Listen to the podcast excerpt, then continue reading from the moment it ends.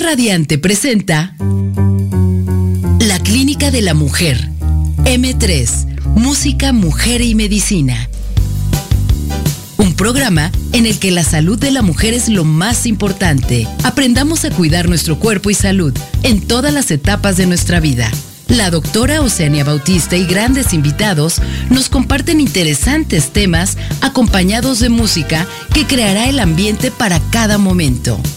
M3, Música, Mujer y Medicina. La prevención es la mejor medicina. Iniciamos. Hola, ¿qué tal? Muy buenas noches. Como todos los martes aquí estamos y no me desconozcan. Lo que pasa es que estoy ahorita un poco ronca. Estoy como cantante de ranchero, pero les puedo cantar puros mariachis. Y bueno, este, el día de hoy vamos a tener muchísimas sorpresas porque estamos en el segundo martes del primer mes del 2023. Y pues como siempre vamos a tener una gran, gran invitada, dos invitadas que está aquí. Disculpen lo ronquita, pero no es que me las haya tomado frías. Es que curiosamente me metí a un vapor y a nadar con una de mis enfermeras más consentidas y por desobediente y desordenada me enfermé, pero ya nada más me queda un poquito del edema de las cuerdas vocales. Así es que sí cargué los peregrinos y también comí rosca de reyes.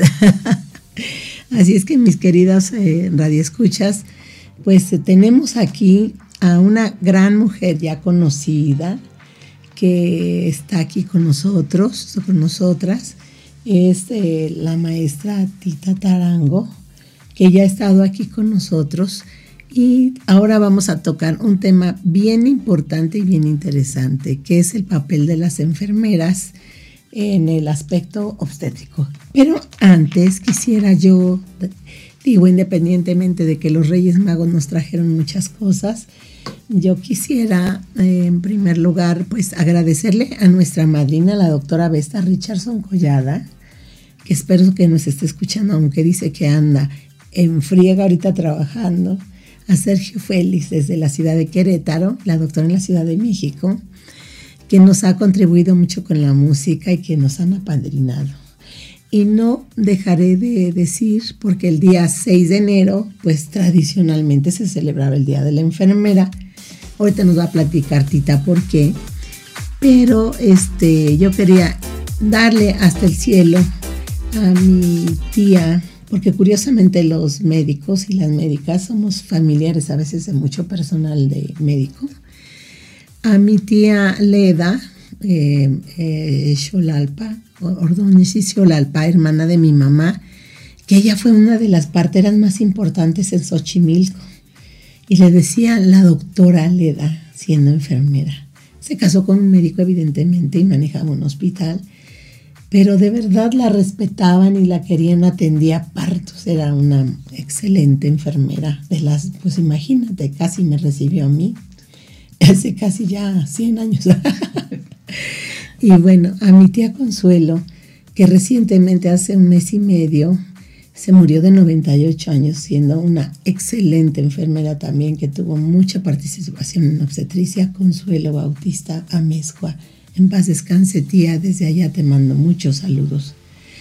Y también a mis dos tías, eh, eh, que es Yolanda Bautista, que también fue auxiliar de enfermería, trabajó en el ISTE, y Carmela Bautista, salubrista, ella estuvo trabajando en la Escuela Nacional de Enfermería.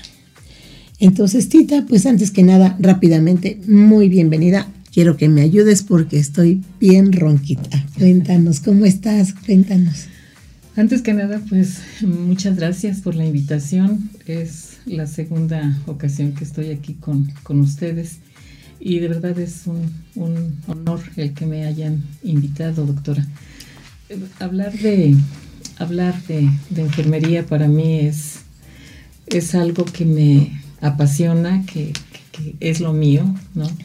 Yo siempre he comentado que soy enfermera por vocación y maestra por pasión, ¿no? Porque a Dios gracias he podido combinar tanto la docencia como lo administrativo y lo clínico. Y también he trabajado en algunas, eh, en algunas investigaciones por cuestiones de los proyectos que se han tenido que presentar o que se presentaron en algún momento. Así que hablar de enfermería para mí, doctora, es verdaderamente un, un agasajo. Y gracias, tenemos una gran jefasa a nivel nacional también, que eres tú, Tita, y a nivel estatal. A nivel estatal. Con una gran experiencia a nivel nacional e internacional, con una participación muy grande y sobre todo una gran experiencia. Y bueno, vamos a platicar hoy de, de, esta situación. Ya en alguna vez platicamos acerca de tu gran, gran currículum y tus grandes. Ya estoy viendo en el, estuve viendo ya en el, en el Face la cantidad de personas que te están saludando. Ah, muchas gracias. Elizabeth Salgado, este están apoyando, eh, gente de salud materna, la doctora Adriana Díaz Canela. Bueno, son seguidoras que nos, nos, nos vienen viendo. Y también vamos a tener hoy una sorpresa porque sucede de que tengo la fortuna de contar con una enfermera que estuvo conmigo en mi entrenamiento, en el, decíamos en el R1, R2, en el Centro Médico La Raza. Es Dolores Carballo que es una gran, gran, eh, la vamos a enlazar vía telefónica. Qué bueno. Lolita, ya vete preparando, ya te vamos a llamar en, la en el segundo corte. Y bueno, para abrir boca y garganta. También. vamos a hablar ahora de, esta canción tan linda para que esto sea rico con la chica de Ipanema. Ay, qué bonito. Sí, así es que pues vamos a, a escucharla y en un momento regresamos porque vamos a hablar de la historia de la chica de Ipanema para que ustedes puedan, escuchar y disfrutarlo. ¿eh? Bueno, un cordial saludo. No nos abandonen.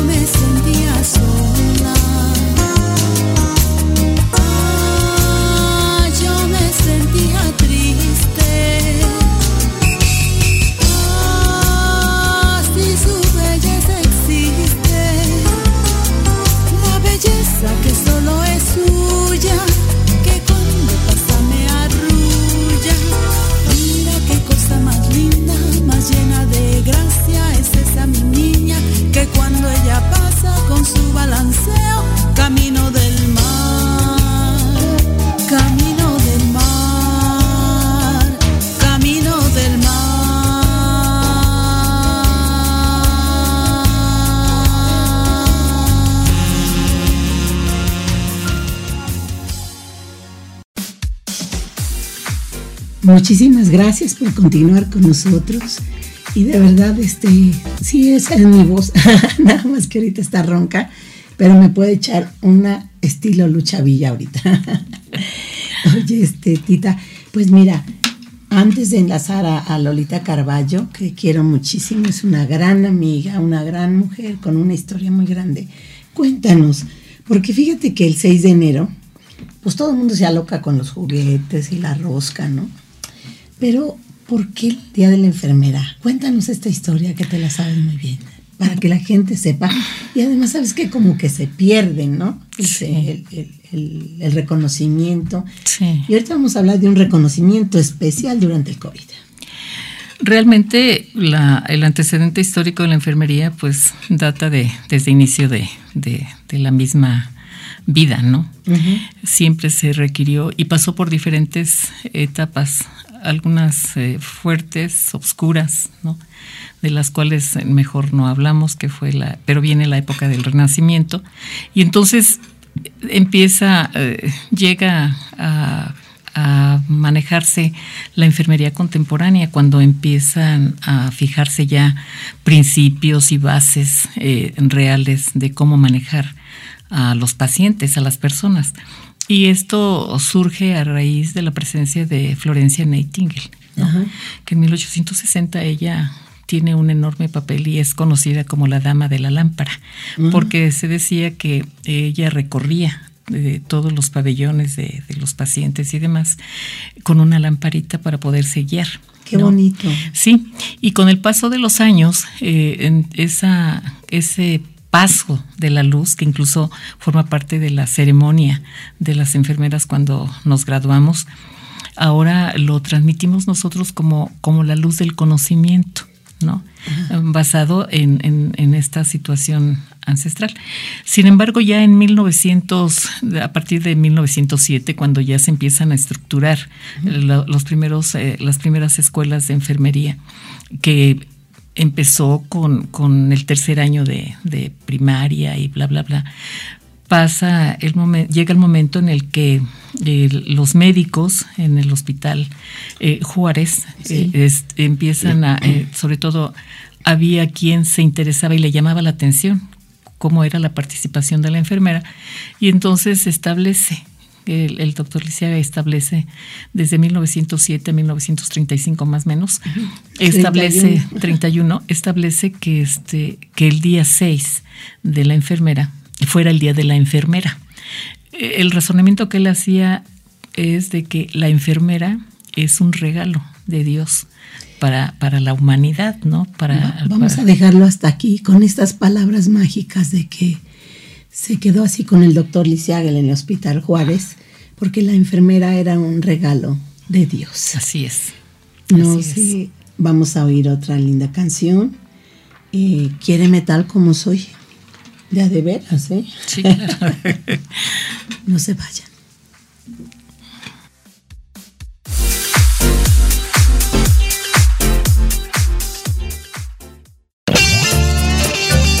La prevención es la mejor medicina. En un momento volvemos con más música e información en M3, el espacio dedicado al cuidado de la salud de la mujer.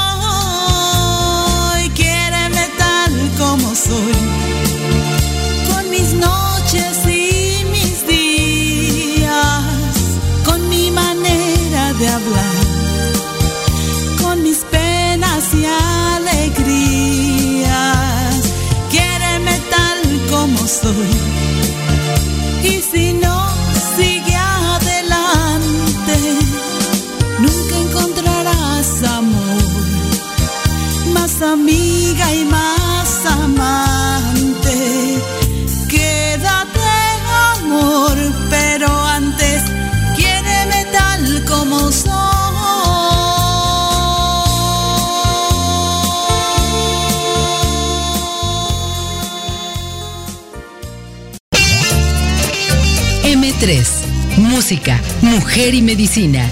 Información y música para la prevención y la salud de la mujer. Continuamos.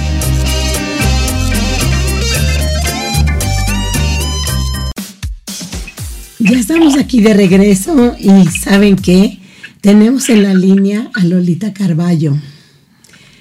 Este, y, y tenemos aquí a su paciente, su queridísima nieta, eh, mexicano-rumana, a la cual trajimos a este mundo y la está cuidando como buena enfermera y abuela. Yo también soy la abuelita de cordón, Alexia.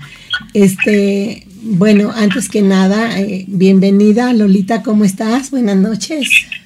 Buenas noches, este, pues aquí luchando con esta muchacha que no se quiere dormir y que está en pleno berrinche. Estoy aquí, este, con. Bueno, Sí, Lolita, sí te escucho. sí, sí, espérame tantito, se me va a caer aquí. No, no, no, no, no, Lolita, por favor. Este, les estaba yo platicando, Mira, mira, mira. me estaba yo platicando que estábamos en un vapor el domingo, antier, y que por eso ya estoy ronca. Pero me platicaste una historia muy linda. ¿Nos podías compartir tu historia para que ya después te quedes con tu nieta? ¿Desde cuándo eres Bueno, enfermera? Mi historia es muy común, digamos, y muy... Cada persona, cada vida tenemos una historia. La mía, pues como empezó muy chica, yo soy hija única y nada más con mi mamá. Éramos las dos solas. Y pues yo estudié enfermería, pero empecé a estudiar en la universidad a los 14 años. Y este y después empezamos enseguida muy chiquitas a trabajar en el Hospital Infantil de México. Ahí nos recibían de 14 años, 15, nada más. Bueno, de ahí de, la misma escuela dijeron la que quiera trabajar, pues órale. Y ya nos fuimos a trabajar allá al Hospital Infantil de México. Yo ahí estuve casi cinco años. por todos los servicios. Les digo que yo ahí aprendí todo lo que era la enfermería. Este, y ya de ahí el, estuve una temporada, casi dos años, en contagiosos, y había el subdirector del infantil, que era el doctor Benavides, me, me, este, me decía que estudiara, que estaba yo muy chiquita, que no me quedara sin hacer una carrera, decía el papelito es lo que cuenta. Y pues sí, ya me volví a meter a estudiar, pero ya en el Seguro Social. Y trabajaba y estudiaba, pero pues era muy difícil y uno estaba muy chiquito. Y de, bueno, ya las mil terminé ahí en el seguro, ya después me pasé a trabajar al Seguro Social y ya después del Seguro Social, este pues ahí fue mi toda mi vida en la Gineco 3 de la raza. Yo ahí estuve casi 30 años. Arriba en mi hospital. Sí, ya de ahí ya me, me, ahí me jubilé y ya tengo muchos años de haberme jubilado. Oye. Pero pero pues siempre la enfermería fue una una cosa muy maravillosa. Muy maravillosa en la vida. Oye, Lolita, ¿cómo, le hiciste para tener cuatro hijos y estudiar? pues yo de ahí me casé, tuve cuatro hijos hombres y trabajando y luchando ahí para hacerlos gente. Y tuve un esposo, gracias a Dios, que fue un hombre muy, muy de su casa y sin amigos, sin vicios. Y entre los dos la hicimos. Ya él ya hace 10 años que falleció. Y ahora me quedé no sola porque aquí vivo con el más chico de mis hijos. Y ahorita le estoy criando a su, a su niña que después de, de 12 años de vivir con una chica rumana, que ella no quería tener bebés, pero se animó y tenemos ahorita aquí una recién nacida, la Tota. que bueno. Ay, es que está en la edad en que les digo yo que no entienden ni de chon ni de arre. Son, un chillido. Pero este, pues aquí es muy contenta porque es un regalo de la vida a esta edad en que yo tengo ya volver a empezar a, a criar. Lolita, ¿cuántos años tienes? Yo tengo, son siete nietos, un hombre y seis mujeres. No, ¿qué edad tienes? Ah, yo ahorita tengo 77 años. Ay, qué padre. 70, sí, ya. Muy bien. Ya vamos más a la mitad de la vida. sí, pero aquí muy yo le doy muchas gracias a Dios porque les digo que Dios me dio a manos llenas. Exacto. Me dio todo. Y ahorita pues ya, ya vamos de final, pero bien. Eh, Lolita, yo no quería de darte este agradecimiento para muchos médicos. Estuvo Carlos Salazar el otro día aquí. Muchos médicos con los que tú has contribuido, que nos has enseñado a instrumentar, a hacer una cama y reconocer en este mes, ya bien sea el, 6 de enero, el 12 de mayo, el gran trabajo y en el gran frente de las enfermeras, en los temblores, porque estuvimos en el 85.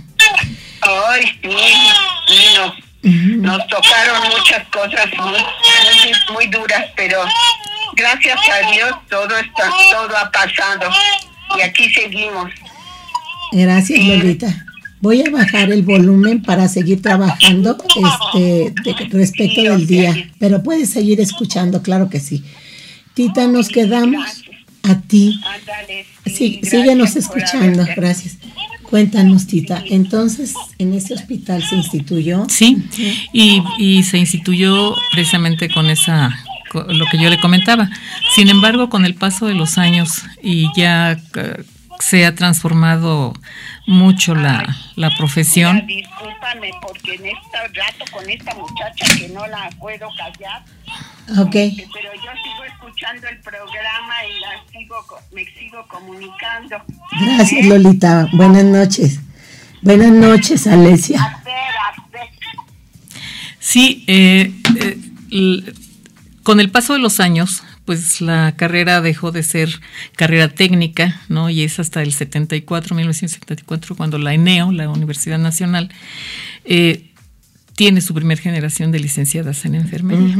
Y entonces ahí se vino ya, había gente que decía, bueno, pero ¿por qué voy a hacer la licenciatura? Nunca nos la van a reconocer. Sin embargo, ya en, en el año 2000 empezamos con la batalla de que se reconociera en todo el país. Y bueno, cada quien en su estado hizo lo propio, ¿no? Y todo estaba eh, bien seguíamos festejando el 6 de enero como el día este, de la enfermera. Y sí había esa controversia, ¿no? De que cómo es el Día de Reyes, ¿no? Y luego se dispersa y, y entonces no nos dan un reconocimiento como tal único, porque bueno, hay que prestarle atención a los niños.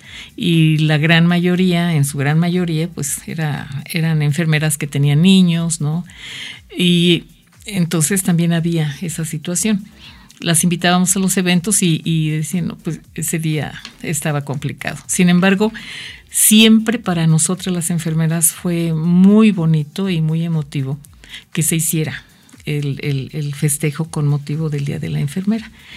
En la época de, de don Antonio Riva Palacio, que en paz descanse, este la secretaria de salud, que precisamente era una gineco, o es una gineco, la doctora Carmen, se me va el apellido en este momento, fue nuestra secretaria de salud y recuerdo perfectamente que a mí, a mí en lo personal, me mandó traer para que le apoyáramos para organizar un evento con reconocimiento a las enfermeras en el estado.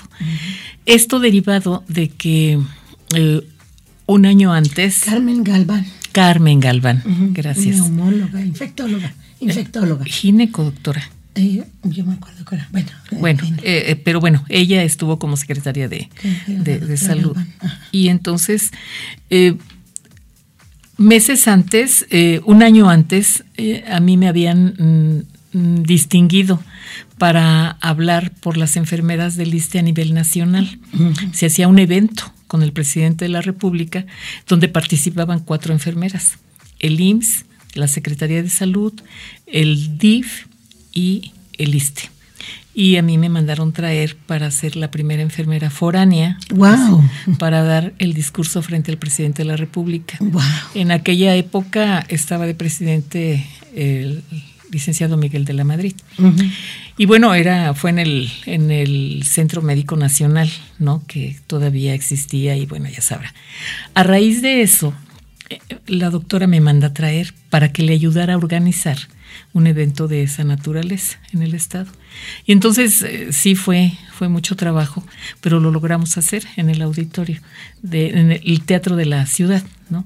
Y entraban 800 enfermeras. Entonces recuerdo perfectamente bien que se le dio reconocimiento a las enfermeras en esa época por antigüedad, ¿sí? Por antigüedad de cada institución. Más adelante ya no fue nada más ese reconocimiento, sino que ya se instituyó un desayuno. Y entonces siempre se hizo el desayuno con motivo del Día de la Enfermera. A raíz de esta situación de la pandemia, se dejó de hacer, obviamente. Y ahora, eh, hace precisamente en el 2020, el Consejo Internacional de Enfermería. ¿Qué te parece si dejamos a toda la gente en ascuas? Porque vamos a hablar de una fecha muy importante, de una situación que nos cruzó la vida, nos la sigue cruzando. Vamos a hablar de la pandemia y las enfermeras. Perfecto. Regresamos, no se vayan, por favor.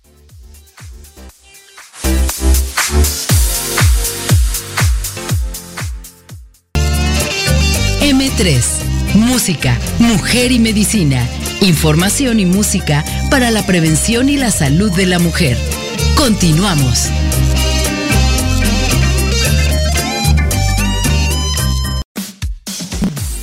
Pues ya estamos aquí de regreso, nos quedamos en una fecha, ¿verdad?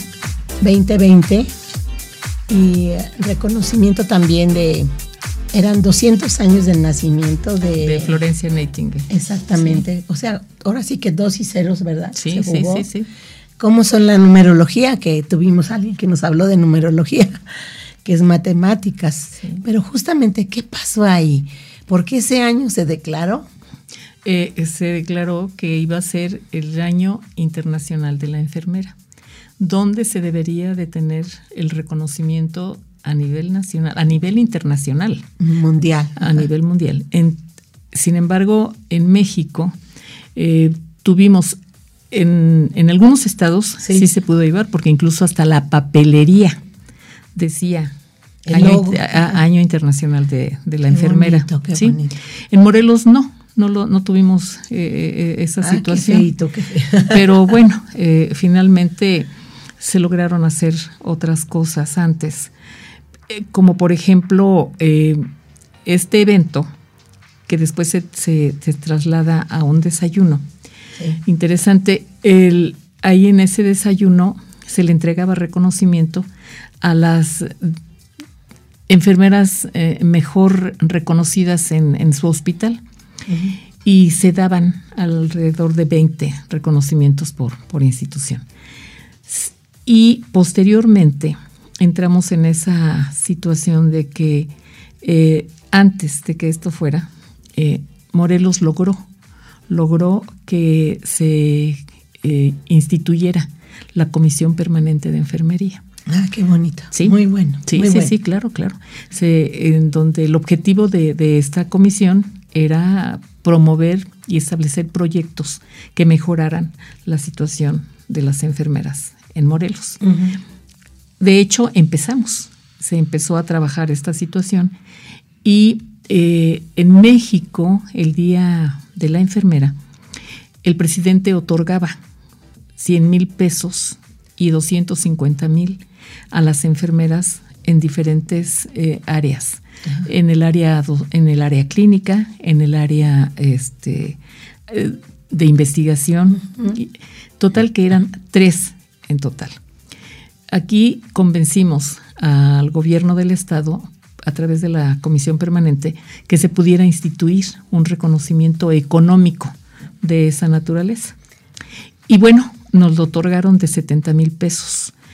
Entonces definimos en la junta de la comisión y con mm, la Secretaría de Salud en ese momento que se diera que se dieran tres reconocimientos económicos dividido en uno de 40, otro de, de, 20 y otro de, de 10. La cosa era cumplir con los 70 mil.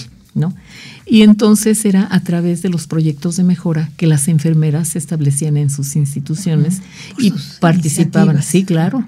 Y así fue como se, se, logró hacer durante tres años. Bueno, hasta la fecha tengo entendido que, que se sigue manejando, pero se hace una convocatoria una convocatoria para que puedan participar las enfermeras y hay un, un, en la dentro de la comisión permanente se define y quien preside esa comisión es el secretario de salud.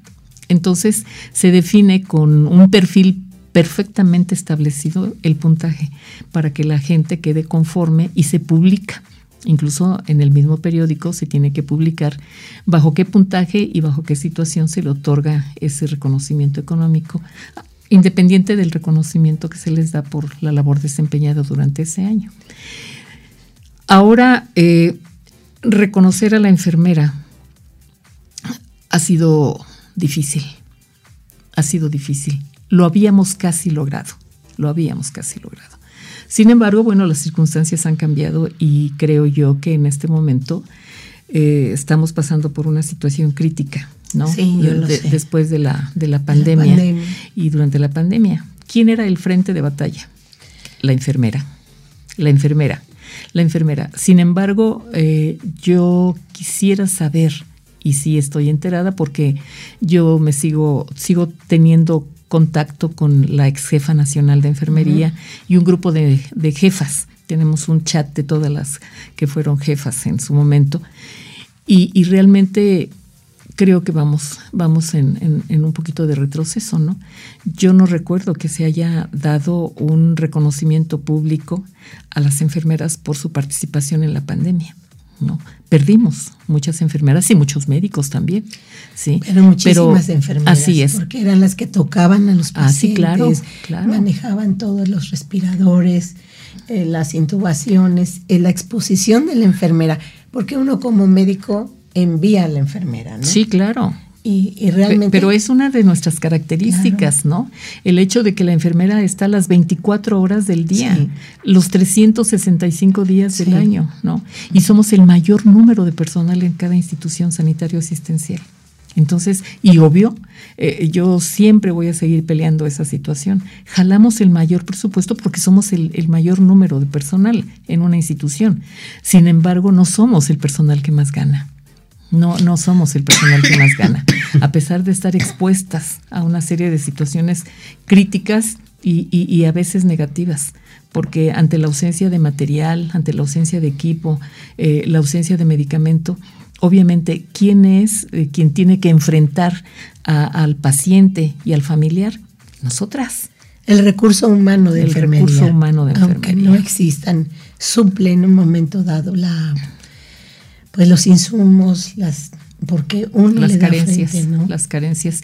Y entonces el Consejo Internacional eh, instituye eh, eh, en esa misma reunión que tuvieron donde se define esta situación de que la enfermera en el 2020 iba a ser este, reconocida a nivel mundial, a nivel internacional, se decide que se iba a instituir precisamente por los 200 años del nacimiento de Florencia Nightingale, que ese día se creaba el día, nacía el Día Internacional de la Enfermera. Con puros dos y ceros. Así es. Entonces, a partir de ese momento eh, se establece ya ese parámetro, pero sin embargo, como de manera tradicional para nosotras es el 6 de enero, nosotras seguimos festejando el 6 de enero.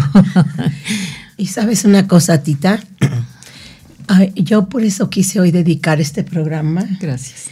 A dos mujeres que en mi vida han sido muy significativas en el plano académico, que me básicamente me conocieron muy joven.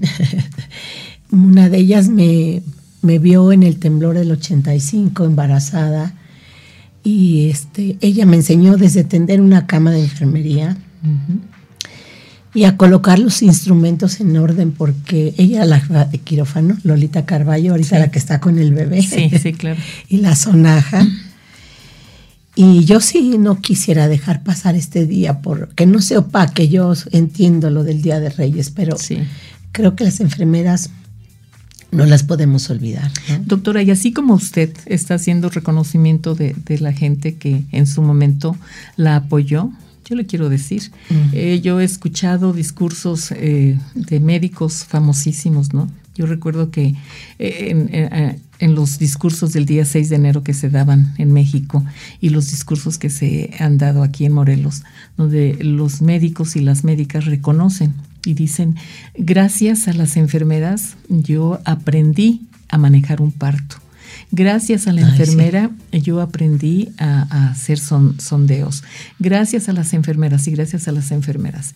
Y un día yo me paré frente al doctor Narro y le dije, ¿por qué si, si usted está reconociendo que, que aprendió de una enfermera, ¿por qué no nos reconocen económicamente? Porque usted sabe todo lo que trabajan las enfermeras me abrazó, me sonrió y me dijo, debemos de tener un poco de tiempo.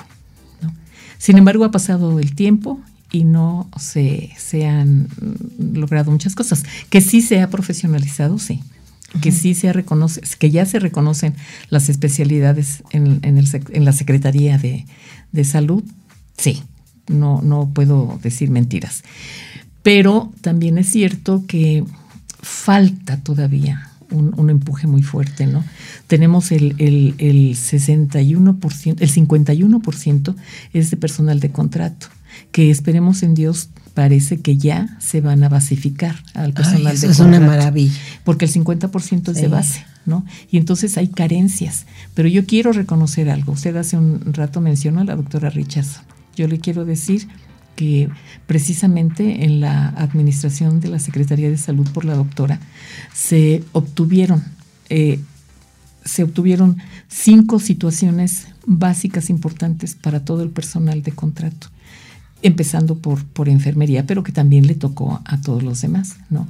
Que fue después de 70 años que, que teníamos de trabajar o de que se estaba trabajando en Morelos y en mm, los demás estados, que a lo mejor tienen más tiempo, pero aquí en Morelos 70 años, que tenían en el 2013, ella eh, trabaja y con las autoridades de gobierno lograron, lograron que se le diera, que el personal de, contrato tuviera eh, eh, servicio médico, que se le diera un bono de aguinaldo, se le incrementó o, el salario al personal de contrato, tuvo derecho a un periodo vacacional o sea, fueron cinco cosas básicas importantes, doctora. Nos vamos a quedar en estas cinco cosas básicas que durante, afortunadamente con el camino de las mujeres, y nos queda muy claro que nos queda mucho por recorrer y hacer. Mucho. Y reconocer. Y creo que ahorita es un buen tiempo de humanización. Y pues regresamos para darle el último esprinazo a la carrera y irnos a dormir súper, súper contentas y súper satisfechas de las conclusiones a las que vamos a llegar. No se vayan, estamos al final del camino, aguanten el sprint. Aquí les esperamos.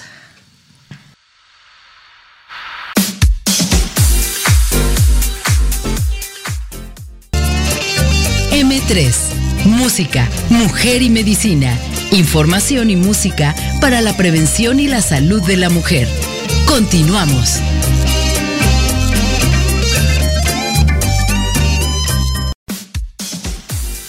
Ya estamos aquí, listos con los tenis y el esprinazo.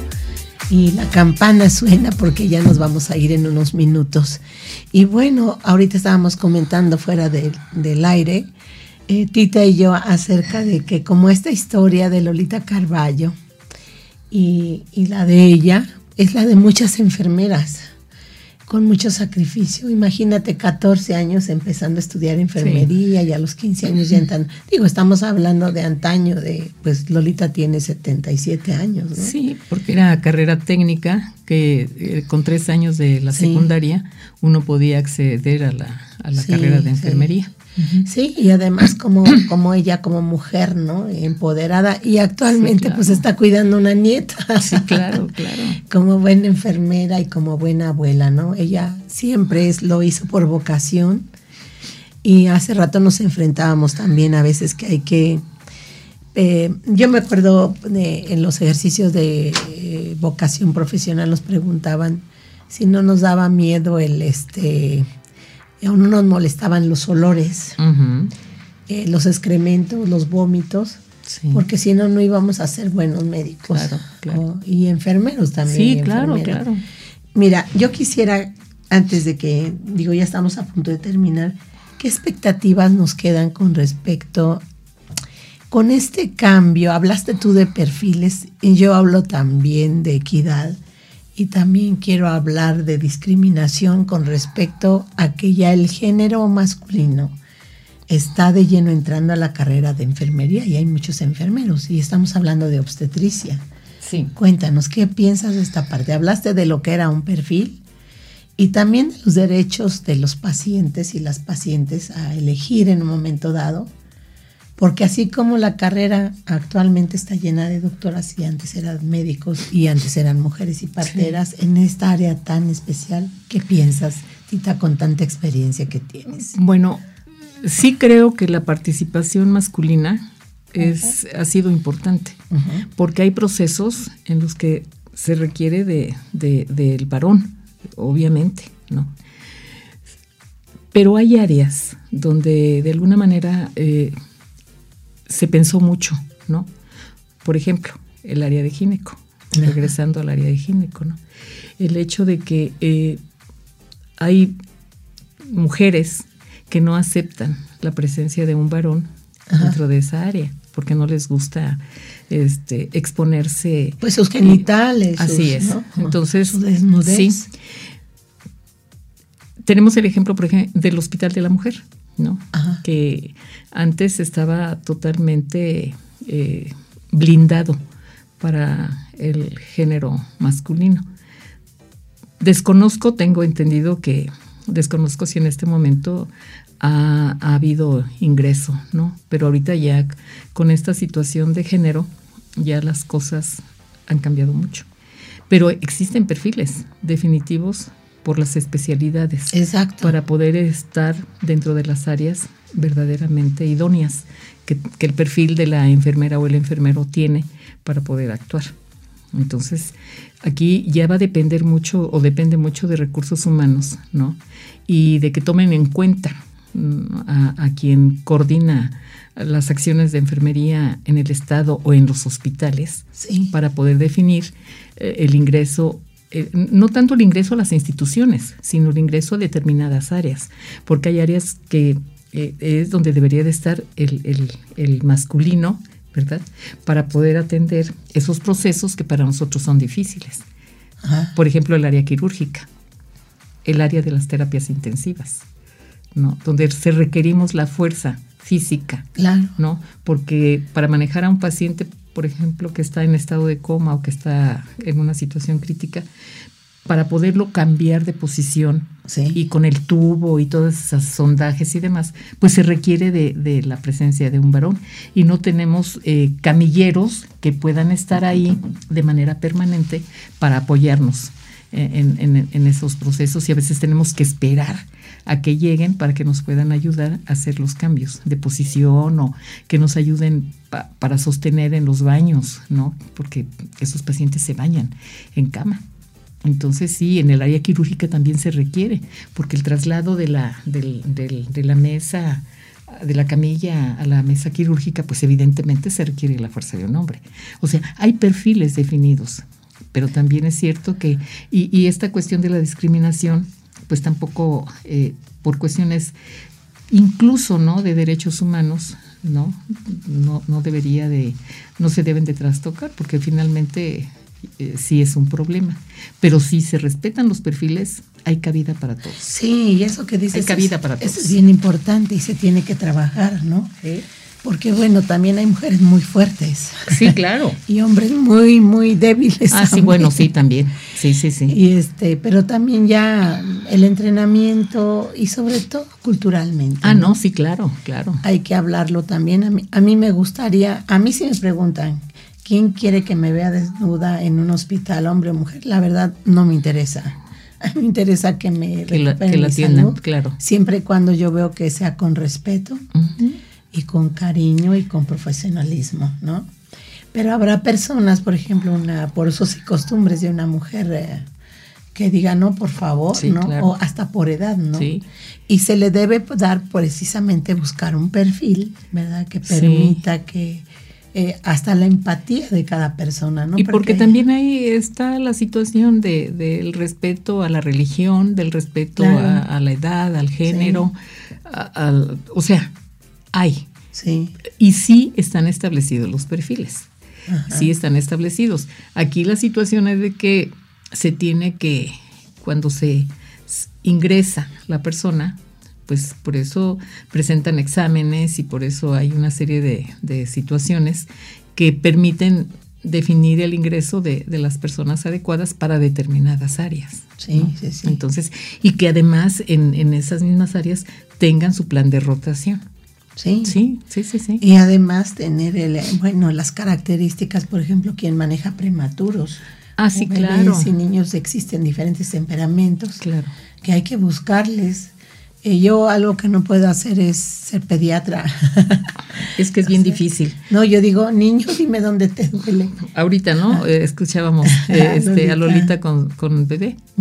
y, eso no sucede en los hospitales. Los niños lloran y, lloran y lloran y no sabemos.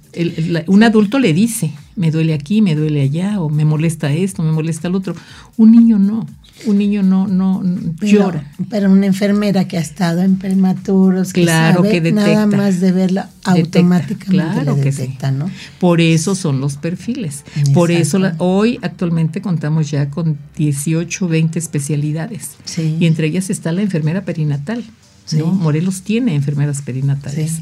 A mí me tocó, gracias a Dios, eh, eh, hacer el convenio con la Escuela Nacional de Enfermería y Obstetricia para traer la licenciatura, para traer posttécnicos y traer la especialidad de perinatal. Y curiosamente, la primera eh, generación de enfermeras perinatales egresaron del Hospital del Niño. Sí, sí, sí, sí. La Secretaría cuenta con enfermeras eh, perinatales. es muy curioso porque fíjate que cuando se resuelve un proceso o también frente a algún fracaso, se acuerda la gente del nombre de los doctores. Ah, sí, claro. Pero de una enfermera, ah, la señorita esa del turno de la noche, ¿no?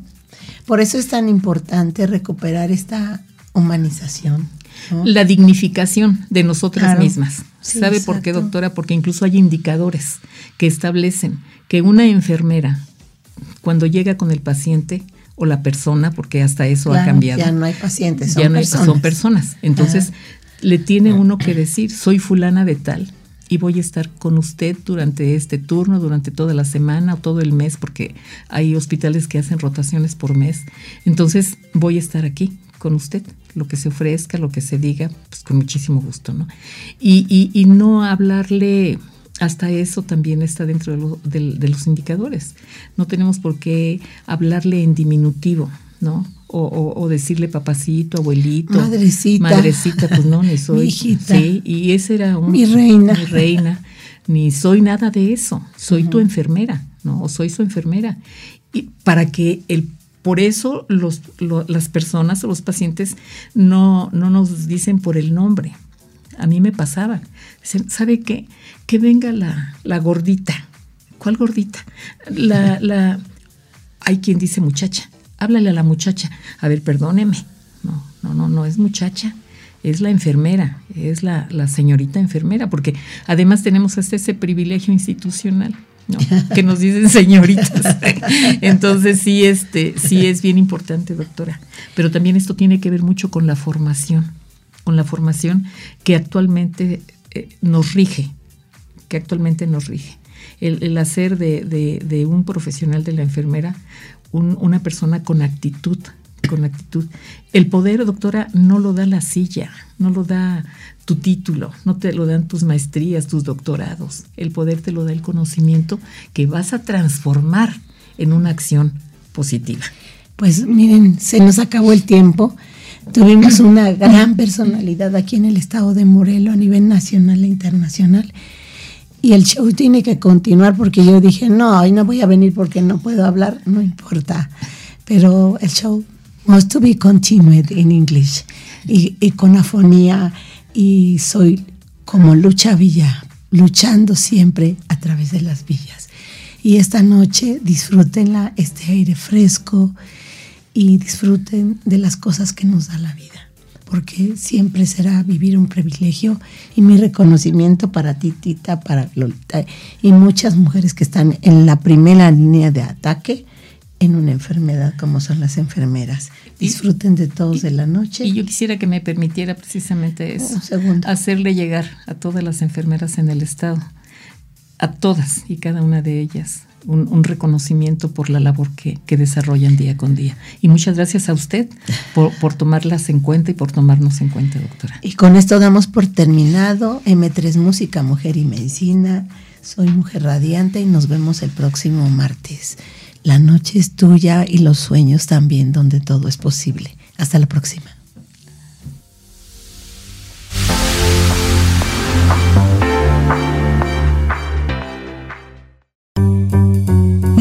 Radiante presentó La Clínica de la Mujer. M3, Música, Mujer y Medicina. El programa en el que la salud de la mujer es lo más importante. La doctora Oceania Bautista, con talentosos invitados y la música que acompaña estos interesantes temas, te esperan la próxima semana para seguir aprendiendo cómo cuidar nuestro cuerpo y salud en todas las etapas de nuestra vida. M3, Música, Mujer y Medicina.